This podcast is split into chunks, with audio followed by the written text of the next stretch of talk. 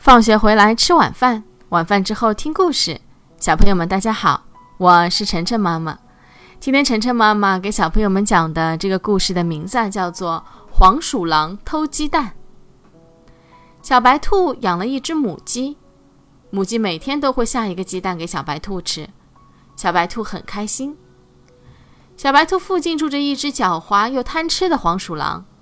他知道小白兔养了母鸡，每天都有鸡蛋吃后，便偷偷来到鸡窝旁边，守着母鸡下蛋。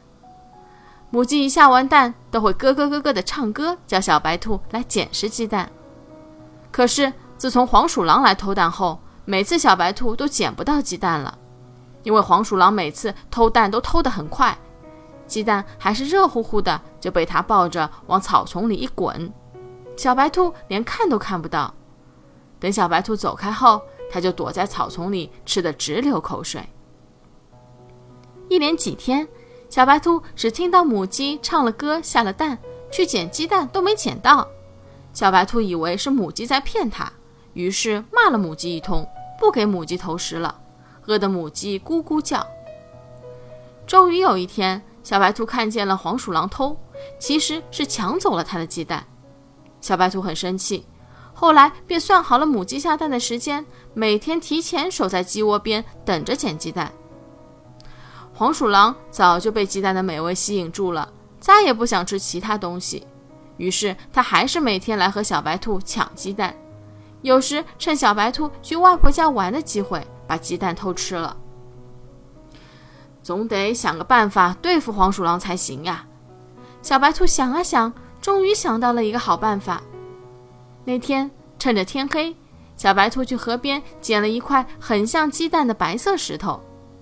第二天，小白兔悄悄地用炭火将石头烤得滚烫滚烫的，用布包起来放在鸡窝旁边。等母鸡下蛋的时候，小白兔守在旁边，并且挡住了那块石头。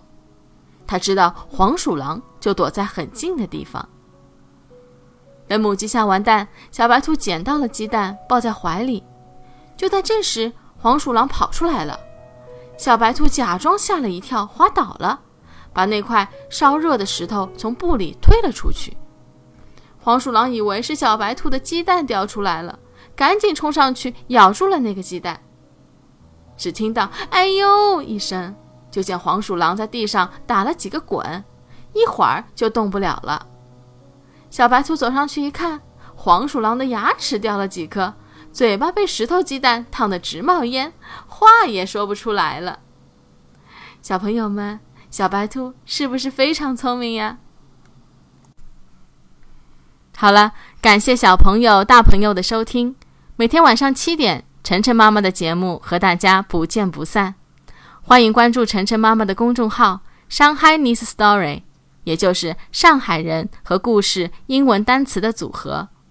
今天的节目就到这里了，再见。